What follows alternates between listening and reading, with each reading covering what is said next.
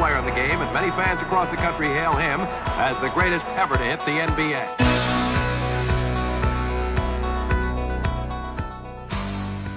Então, boa noite, estamos aqui para mais uma resenha nesse bar do Bill, nesse bar tão querido, com o Mestre Chico e eu, Fred Conipto. Salve, galera. Fala.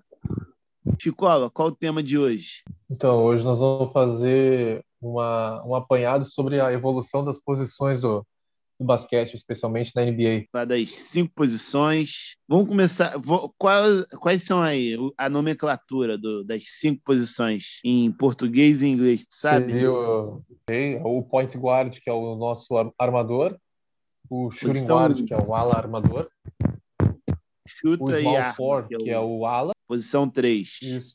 O small, o small four, que é o ala, que é a posição 3, que normalmente é LeBron, Kevin Durant. É, a posição 4, que é o power four, que seria o ala pivô. Anthony Davis. É, o pequeno ala, né? Duncan, mais antigamente, Dirk Nowitzki. E o, e o center, que seria o pivô, né? Posição 5. E é o Shaquille O'Neal, o João Embiid, Jokic, isso aí eu acho, acho maneiro de, de você falar as posições, porque tem muitas combinações que as pessoas que assim que não acompanham tanto o basquete curto imaginam, mas seriam posições que seriam um super time que nunca daria certo. Tipo, imagina um time com Tim Duncan, Shaquille O'Neal, Dirk Nowitzki, Anthony Davis e Kevin Garnett. Cinco All-Star, cinco Hall da Fama, cinco campeões. Time que nunca daria certo. Que são cinco. É, porque tem que armar esse jogo, né? São cinco homens grandes. Não tem quem arma, não tem quem chuta de três, não tem quem marca perímetro, não tem. Por isso que é maneira de te analisar essas posições para ver. E até, até as evoluções do jogo, por óbvio, partem do, do básico, parte do clássico, né? Então, a, a, a, evolução do jogo é uma coisa que eu acho que foi o problema fazer essa crítica muito ao Houston do San Antonio. Que ele traz o estilo novo, ele traz um jogo baseado no small ball, só que ele não fazia um basquete de meia quadra, ele não tinha uma, uma alternância clássica, entendeu? Na minha opinião, ele sempre ele, ele tinha um jogo diferente, só que nem sempre aquele diferente dava certo. E aí ele não tinha variação clássica, que é o, que é o básico de qualquer time. Não sei se você vai se lembrar, muitas e muitas vezes, quando o Gold State estava mal, o Steve Kerr, antes, antes do, do Kevin Durant, o Steve Kerr botava o Shaw Livingston no time e fazia uma armação bem clássica, com um, uma, uma formação bem clássica, com um pivô grande, o Danny Green na 4, o Shaw Livingston marcando, com o Curry no banco. Lembra disso? Verdade. Sim. Era para dar uma desafogada quando eles estavam. Quando o jogo de três não estava funcionando, né? Aí, aí com, esse, com, esse, com esse time mais clássico, eles tomavam o controle do jogo, né? Porque todo time se preparava para aquela chuva de bola de três. Quando eles traziam um basquete clássico, bem feito, quebrava um pouco o que o outro time esperava e aí eles voltavam a ser. Mas vamos lá. Posição 1. Um. Armador ou ponte guard. Quais são, as, quais são as características? Se eu quiser ser um, um bom armador, o que, que eu tenho que buscar desenvolver? Pois então, quando. É, eu não vou fazer uma análise muito aprofundada do basquete, eu vou falar um pouco só de alguns anos atrás, tipo, anos 90, começo dos anos 2000 o cara para ser armador, normalmente o armador era o cara mais baixo, mais rápido, mais habilidoso da equipe na questão de drible, que tinha melhor visão de jogo, que uma, tinha um arremesso de três regular para bom e conseguia infiltrar, tinha habilidade para infiltrar no garrafão. E um excelente passador. Essas eram as principais características de um armador clássico. Isso a gente encontra ainda no Chris Paul, né? Aquele armador clássico que tem um arremesso bom, tem uma visão de jogo absurda, que tem um passe excepcional. E hoje em dia, o que a gente vê muito na NBA? Os caras que são armadores, né? Tipo Curry, Trey Young, é, o próprio De'Aaron Fox, né? São armadores que arremessam excepcionalmente bem, têm uma visão de jogo boa e têm um passe muito bom. Né? Essa é uma das, das variações que a gente vê hoje. E tem os caras que são tipo o Derrick Rose no começo da carreira, antes de se estourar todo, o Westbrook, o Jamoran, que são aqueles caras que são os armadores extremamente atléticos, né? São os caras que batem para dentro, enterram na cabeça de qualquer um, que tem a habilidade de trocar de direção no ar, de controlar o corpo, né? Trocar de mão para fazer bandeja no ar e tudo mais. É, essas são as duas principais variações que a gente encontra hoje, né? E é claro, aqueles, aqueles armadores que são é, especialistas em defesa, né? Como era o caso do Sean Livingston. Ele era um cara que Não, armava bem o jogo, era um armador meio clássico, mas que tinha uma defesa excepcional. Não, mas para não, não ficar confuso, a, o, armador tradicional, quais, quais são as características? Domínio de bola, né? Visão de jogo. O que, que, que tu apontaria? Um excepcional e um arremesso de. Média, bom, um arremesso média de longa, de... longa distância. E aí é, é muito característico é armador. Você tem dois tipos de armador que, que eu acho que encaixaria no clássico. É o, o, o infiltrador, que é um cara que arma enquanto o time abre, precisa abrir espaço para ele pontuar, para ele entrar.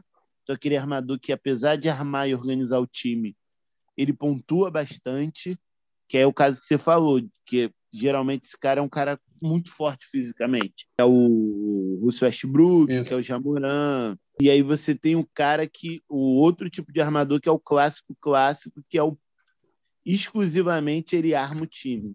Claro que jogadores de altíssimo nível, tem potencial de, tem potencial de pontuação extremamente alto, mas o jogo do, desse tipo de armador é predominantemente em armar.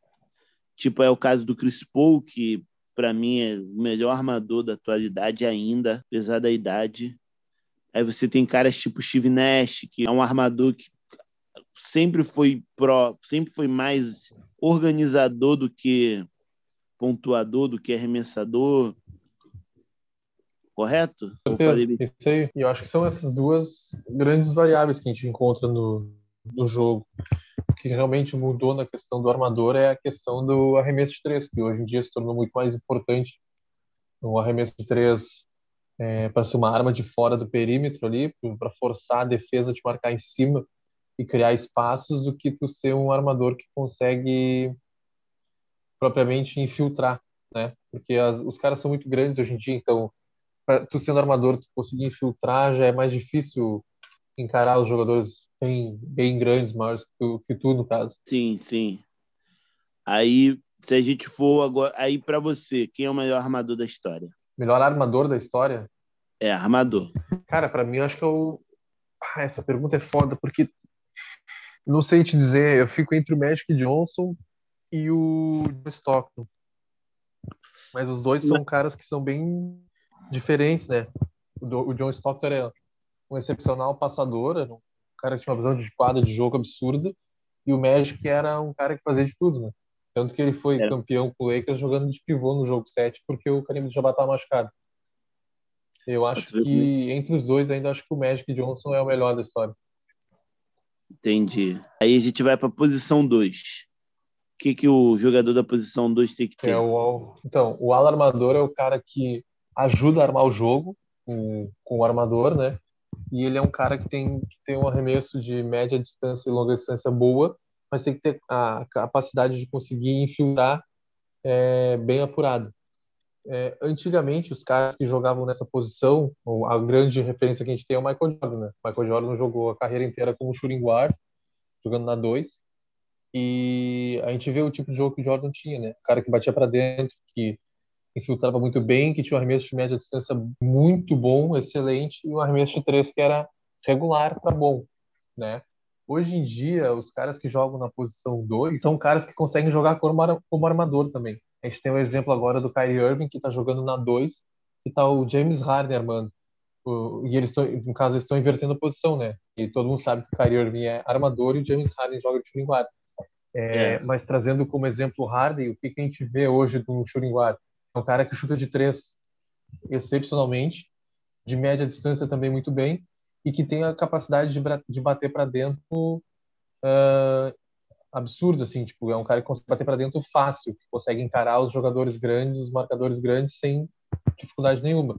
Essa é a grande função hoje do, do, do armador.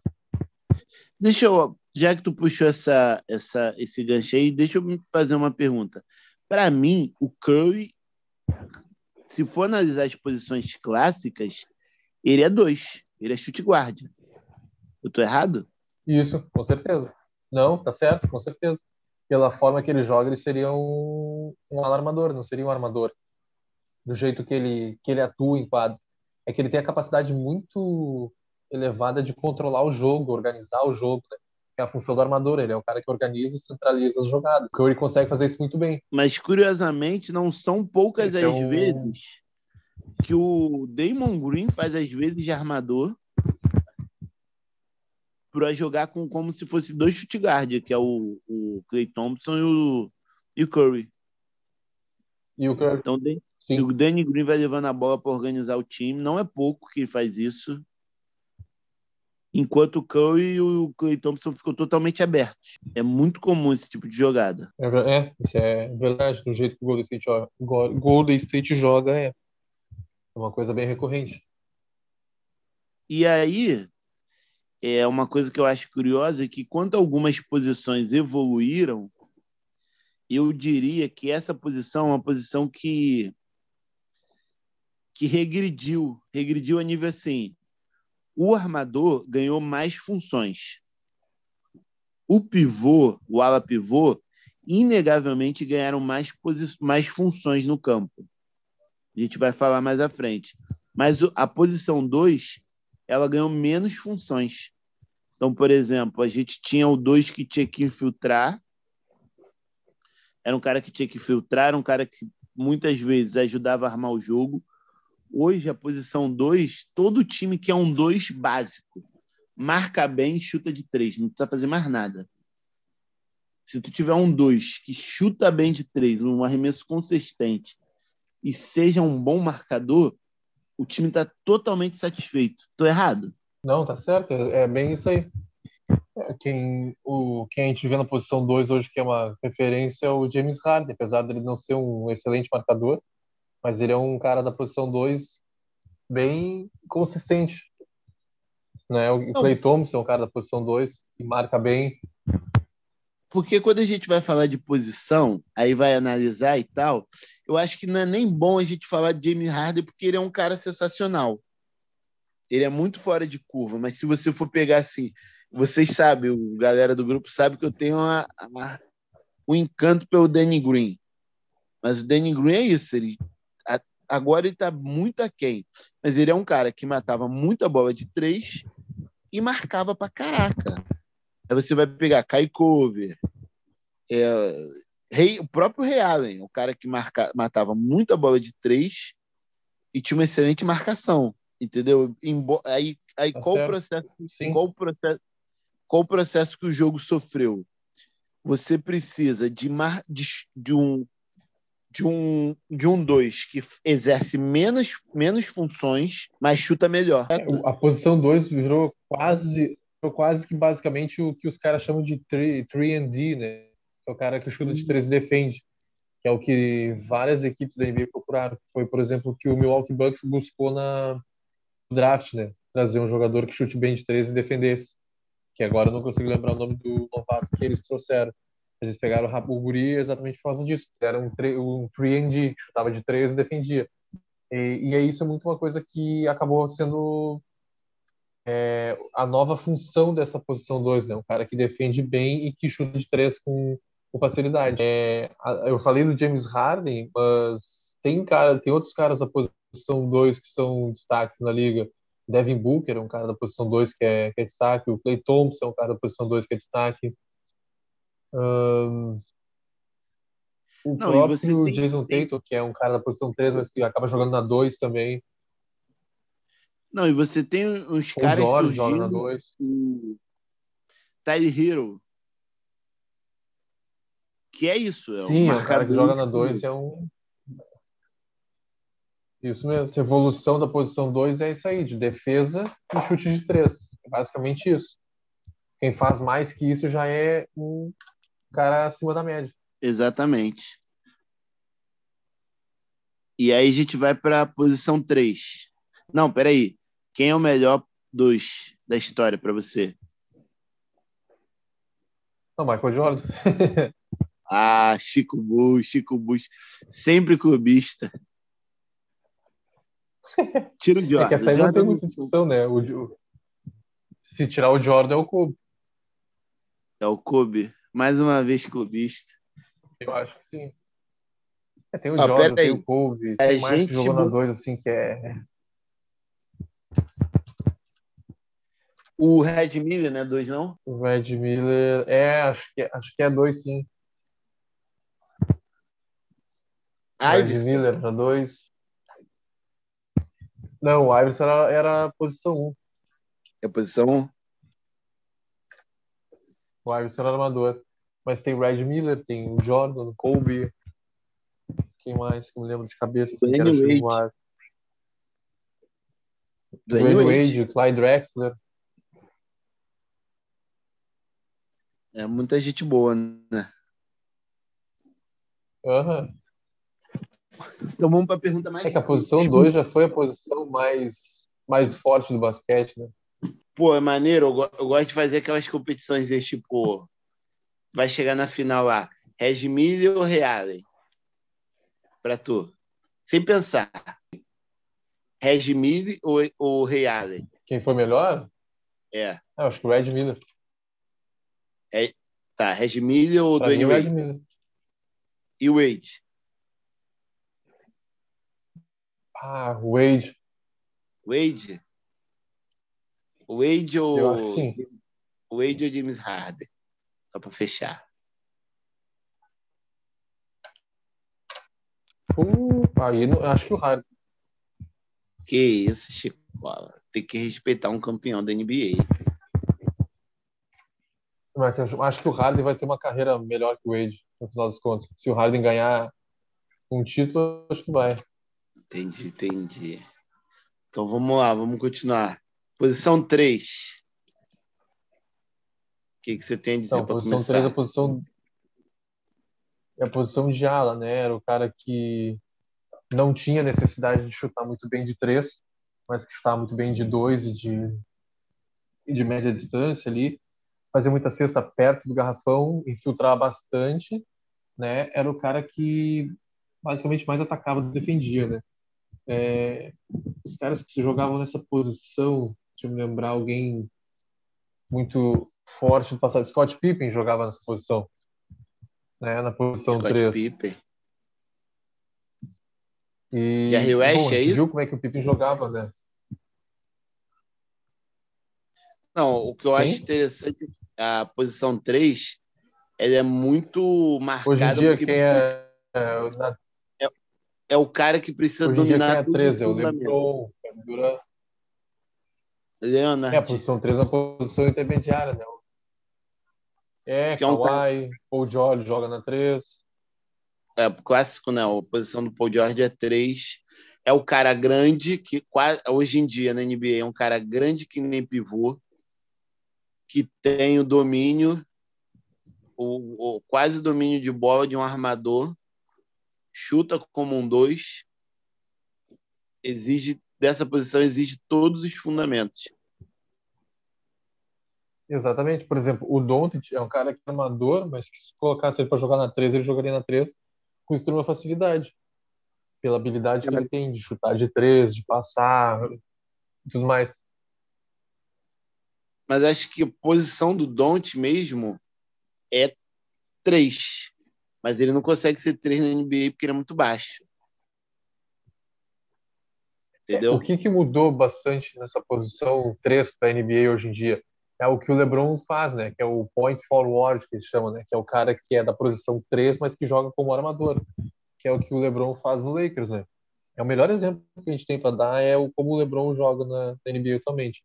Porque ele é o cara da 3, mas ele bate para dentro bem, ele chuta de 3 regularmente, ele chuta de média distância excepcionalmente, faz o jogo no poste muito bom, ele arma o jogo e ele tem uma visão de jogo boa. Essa é a função nova do 3, sabe? É o cara que, além de infiltrar e arremessar excepcionalmente da, da posição 2, da posição 2, arremessar bem de dois, ele, de dois pontos, média distância, ele tem que chutar de 3 e tem que armar o jogo em muitas situações. Kawhi faz isso, às vezes, de, de armar o jogo. O próprio Paul George faz isso, Kevin Durant, são os melhores exemplos que a gente tem, mas o LeBron é o, o é o retrato dessa posição 3. Apesar dele jogar muito mais na 4 no Lakers, mas como opção do, do Frank Vogel. É porque ele ataca como um e defende como três. Basicamente. Isso. Ele Isso acaba exercendo todo, mais de uma função. É uma fun funções diferentes do ataque e defesa, né? Muito dificilmente é, ele fica marcando um jeito, Não, mas aí um, é, um, é, uma é alteração. Bem difícil. Uma alteração que você tem no jogo que eu, que eu é, acho que é a questão física. Que os pivôs que a gente falou aqui de altíssimo nível, os alas, os alas de altíssimo nível que a gente tem na NBA são caras extremamente técnicos que dominam praticamente todos os fundamentos do jogo, extremamente forte e alto, cara, fisicamente muito avantajado o Kevin Durant, LeBron James, Leonard, até o Paul George jogariam facilmente de pivô. Não teriam dificuldade o nem de jogar. Tanto ele não, não, é tão alto, mas os outros, os outros sim. Aí não, aí você acaba, por exemplo, Tatum é um cara da posição 3, mas ele vai ter muita ele vai ter muita dificuldade em alguns jogos. Em, em, sim, o Tatum, o Brown também é da 3. Como é que esses caras vão marcar o Kevin Durant. Entendeu? E aí, para você, é, quem é o melhor. Jogador... Não, não tem, não tem condições físicas de marcar o Kevin Durant. Aí é o que o Brad viu usa o Smart. Então, o, esse time do esse time do Celtics acaba usando três alas, né? No time, o time clássico, que é o Kemba Walker, de armador. Aí ele bota o Jane Brown, o Teito e o Smart, que são três alas, e um pivô. Aí o Tatum ataca como, ataca como ala, mas defende como armador. Mais ou menos assim, né? É, defende ali na 2. É, defende como armador. Ele acaba defendendo mais como 2. É. Isso. É o problema do, do tamanho, né? Ele é muito baixo. O problema do físico também, né? Ele não é um cara muito forte. E aí. Ele é fisicamente pequeno para defender. E aí, posição 3, quem é o melhor da história? Posição 3 já teve o Larry Bird, né? Jogando lá nos Larry anos 80, que era excepcional. Mas para mim era o Larry Bird até o LeBron James aparecer. Né? Não tem como não dizer que o LeBron é o melhor 3 da história. E Kevin Durant? Kevin Durant é bom, mas ele não é melhor que o LeBron. Pô, acho que Kevin Durant é o cara mais completo que já passou numa quadra da NBA. É um cara com mais recursos, que ele é um animal, ele é perfeito em todos os fundamentos. É bizarro, né? Ele é o cara mais bizarro. Ele é o cara mais bizarro desde o do Will Chamberlain, né? Ele, ele poderia facilmente ser um 5 de qualquer time hoje da NBA, pelo tamanho que ele tem. Sim. Poderia sim. E aí vamos fazer aqui a pegadinha. Mas eu ainda acho que o LeBron. Ah. Kevin Durant ou Larry Bird? Ah, acho que o Kevin Durant. Kevin Durant. Chico Bulls, vamos ver o quão clubista você é. Kevin Durant ou Scott Pippen? não, Kevin Durant não tem como comparar. Dever jornalístico te chama, né? O Pippen foi muito bom, mas não tem como. É, não tem como comparar o, o Pippen com o Durant. É um animal, cara. Kevin Durant é um animal. Vamos lá. Aí agora a gente vai para posição 4. Para 4. Ala pivô. É ala... Então, os alas, quem eram os, os grandes alas pivôs antigamente? É, Tim Duncan, Dirk Nowitzki. Né? Cara, o Dirk Nowitzki e o Tim Duncan são, tem duas coisas que... A única diferença entre eles é que o Dirk estava de três muito bem e o Tim Duncan não estava de três. É, qual era a principal função do ala pivô? cara que pega rebote e ataca perto do garrafão. Auxilia o, o pivô né, a defender e a pegar rebote e ataca ali perto do garrafão. É, joga basicamente quase que de costas para cesta e às vezes sai para chutar de média distância. Isso era o, o, o ala pivô clássico, né? Seria o caso do Cal Malone. O Malone é, para mim, o melhor exemplo de ala pivô clássico. Ele era um cara que hum. recebia a bola, era muito forte, batia para dentro, era quase impossível parar o cara, jogava bem no poste ali e pegava rebote para caramba. Ele, o Cal Malone e o Dennis Rodman. O Dennis Rodman é um outro tipo de ala pivô, né? Que era o cara extremamente dedicado à defesa, que pegava muito rebote, né?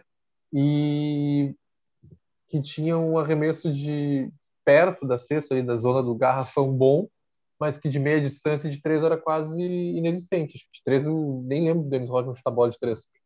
Era basicamente isso que era o ala pivô. O que, que a gente vê hoje com a evolução do, do jogo? O ala pivô virou um ala, né? Ele chuta muito de três. Tá aí o Kevin Love, o Staps Porzingis, é... tem mais que ela pivô na NBA, Anthony Davis, né? São todos caras que jogam na posição 4, jogam muito bem dentro do garrafão, defendem o garrafão, pegam o rebote, mas chutam de três, como se fosse um ala. Essa como é a grande evolução um... que teve nessa posição, né? Isso, é a adição do arremesso 3 e a questão da agilidade, da mobilidade. Porque antigamente, os caras que jogavam na posição 4 eram os caras mais pesados já. Tipo, Horace Grant era um cara pesado, Camalone era um cara pesado, né? Um, quem mais? O Dirk era um cara pesado, o próprio Tim Duncan eram os jogadores mais pesados que jogavam nessa posição. Hoje em dia, não. Hoje em dia, os caras que jogam nessa posição têm agilidade e velocidade absurdas, né? Eles poderiam jogar na 3.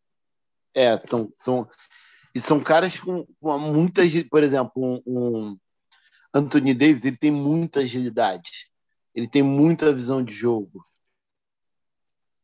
É, é muito exige-se muito mais do cara hoje em dia, né? Sim. De recursos. Então, o que, que aconteceu? A, a posição 4 virou aquela, aquela posição que os caras querem um unicórnio, que eles chamam, né? Que é o cara alto que defende bem, pega rebote e chuta de três, que é o caso do o melhor exemplo que a gente tem na liga no momento é o Porzingis. O Porzingão é chamado de unicórnio exatamente por isso. Um cara que Anthony é Davis, muito alto, também. tem 2,21 Anthony Davis também. Tem 2,21, arremessa de 3, defende bem e consegue fazer pontuar ali dentro do garrafão.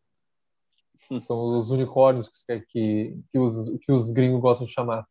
E aí, para a gente passar para a próxima, quem é o melhor quarto da história para você, escola? Essa daí é, é, é, difícil de responder, porque tem o Dirk, tem o Tim Duncan e tem o Cal Malone, né? Para mim são os três maiores. Depende Quantos muito da questão de gosto, tem? mas eu acho que o. Não, o Camalone não tem nenhum. Quantos títulos Eu acho que o Tim Duncan é o maior desses. Por... O Dirk tem um e o Tim Duncan tem cinco. Cinco. Cinco é maior que zero. Cinco é maior que um. Tim Duncan é o maior pivô da história da NBA. Cara, não chutava. É, eu acho nem só pelas questões de título. Eu acho ele era o, o cara do fundamento, né? Tanto que o apelido dele era Big Fundamento. Ele era o cara que dominava os fundamentos do jogo muito bem. Ele era o cara que fazia uma mão com açúcar, mas fazia uma mão com açúcar valeu ouro. Ele era simples, né? excepcional. Né? Ele era muito acima da média. Ah.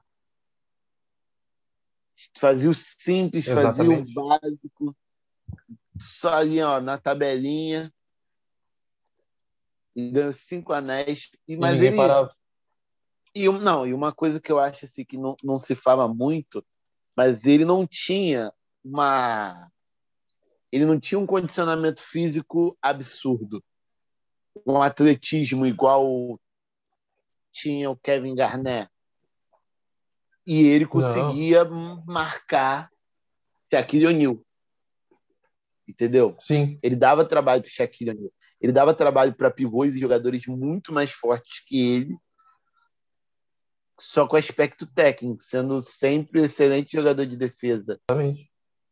Tim Duncan é o, é o melhor ala pivô da história, não tem, não tem como negar isso, não tem muito o que discutir sobre essa posição.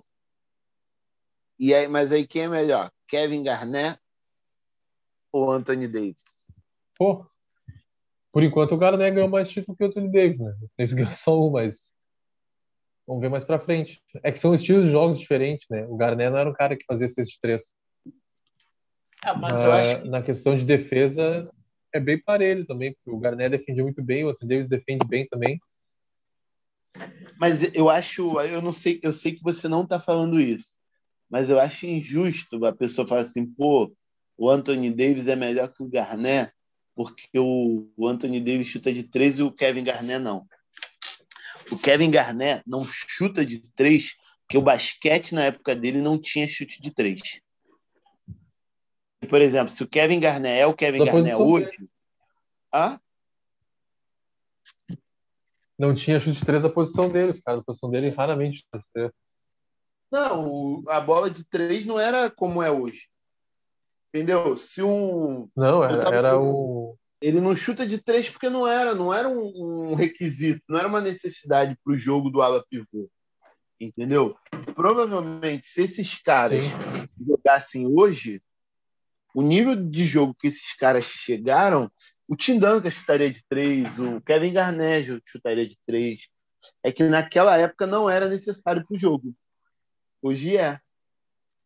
é você Exatamente. já viu tem uma entrevista do Kobe, cara, e aí é muito interessante, da cabe até falar aqui, que envolve chute de três, que ele falou, cara, se tivessem me ensinado, desse um passo para trás nos arremessos ali na, no, na área ali do garrafão, a, eu ganharia muito mais pontos do que eu tenho, eu teria dado um passo para trás. Eu teria estado muito bola de três. Uhum. Aí a gente fez até o cálculo de tipo assim, pô, o Kobe tinha é, o cara, se ele, ele precisa acertar, se ele tem, sei lá, 50% de bola de três, ele pra, de bola de dois, ele precisa acertar 33% de três para ter a mesma pontuação.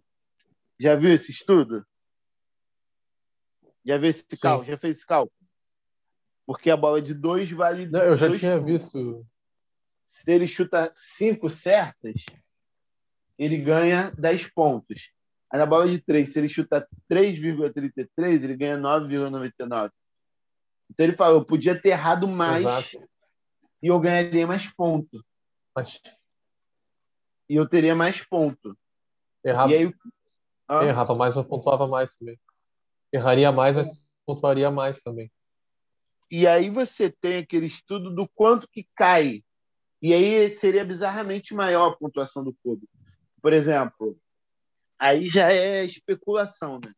Que um cara que chuta 50 na bola de 3, na bola de 2, supor, um cara que chuta 45 na bola de 2, que é mais ou menos o caso do Kobe, ele chuta 40 na bola de 3, entendeu?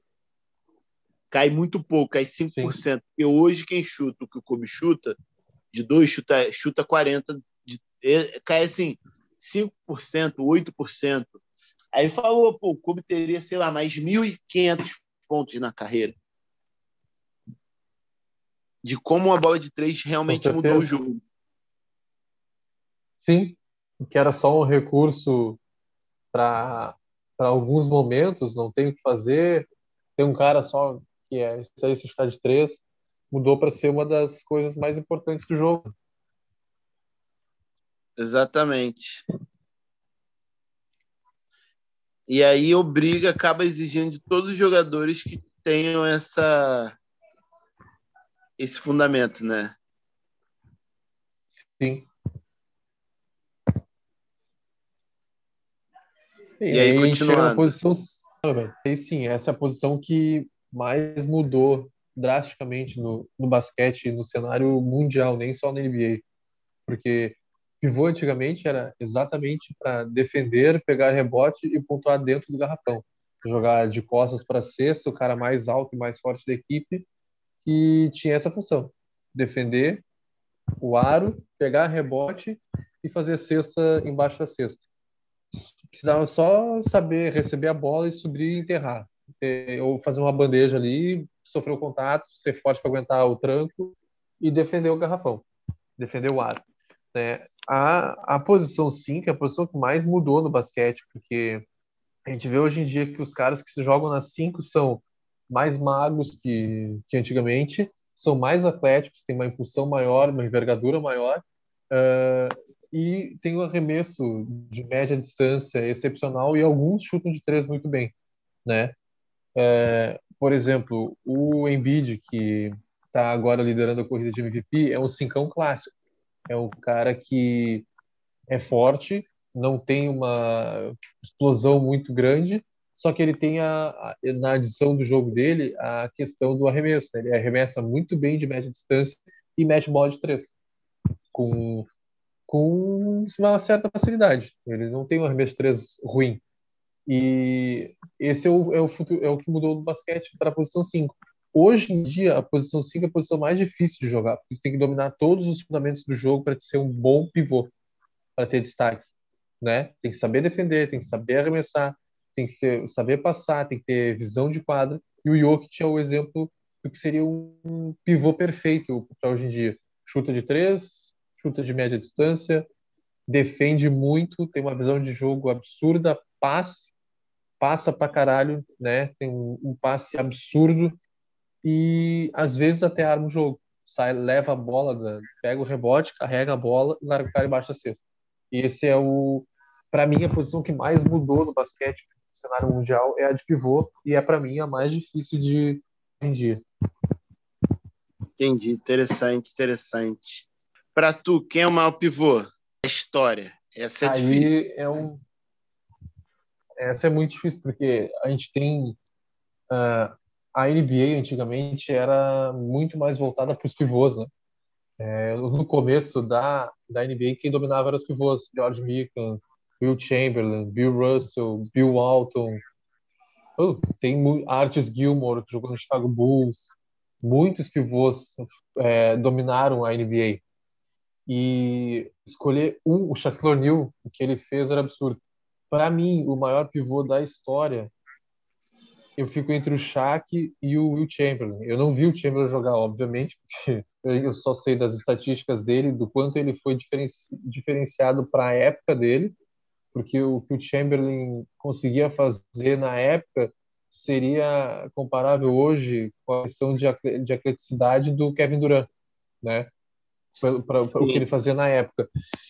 Eu acho que o melhor pivô da história é o Chamberlain, mas um pouquinho à frente do Shaquille O'Neal, porque o Shaquille O'Neal ele tinha tudo para ser o maior da história. O Shaq para mim foi o jogador mais dominante que já passou pela NBA, com toda certeza ali no começo da carreira dele no Lakers, antes dele dar uma relaxada e parar de cuidar tanto do físico, era impossível para o Shaquille Ele entrava na tua frente e ele ia te botar dentro da cesta. Ele pudesse pegar no colo e te botar dentro da cesta. É, mas o Chamberlain foi o, para mim, foi o melhor pivô da história. Um pouquinho na frente do Shaq, exatamente por isso. Se o Shaq tivesse mantido a sua forma, o Shaq ia ser o cara mais absurdo da história. Tem até um vídeo do All-Star Game que ele e o Jordan estão fazendo um contra um e ele dá uma entortada no Jordan que até o Jordan fica parado olhando para ele. ah, maneiro, maneiro. E tu nem falou do Carimbe do Jabá. Eu cheguei no Carimbe. Então, então, o do Jabá é outro cara que foi um pivôzão que mudou o jogo, né? Ele foi ele que criou o skyhook, né? Aquele arremesso de gancho que ninguém conseguia marcar. Que ele virava de, de lado para a cesta, abrir, os, abrir o braço de apoio e jogar a bola lá do outro lado.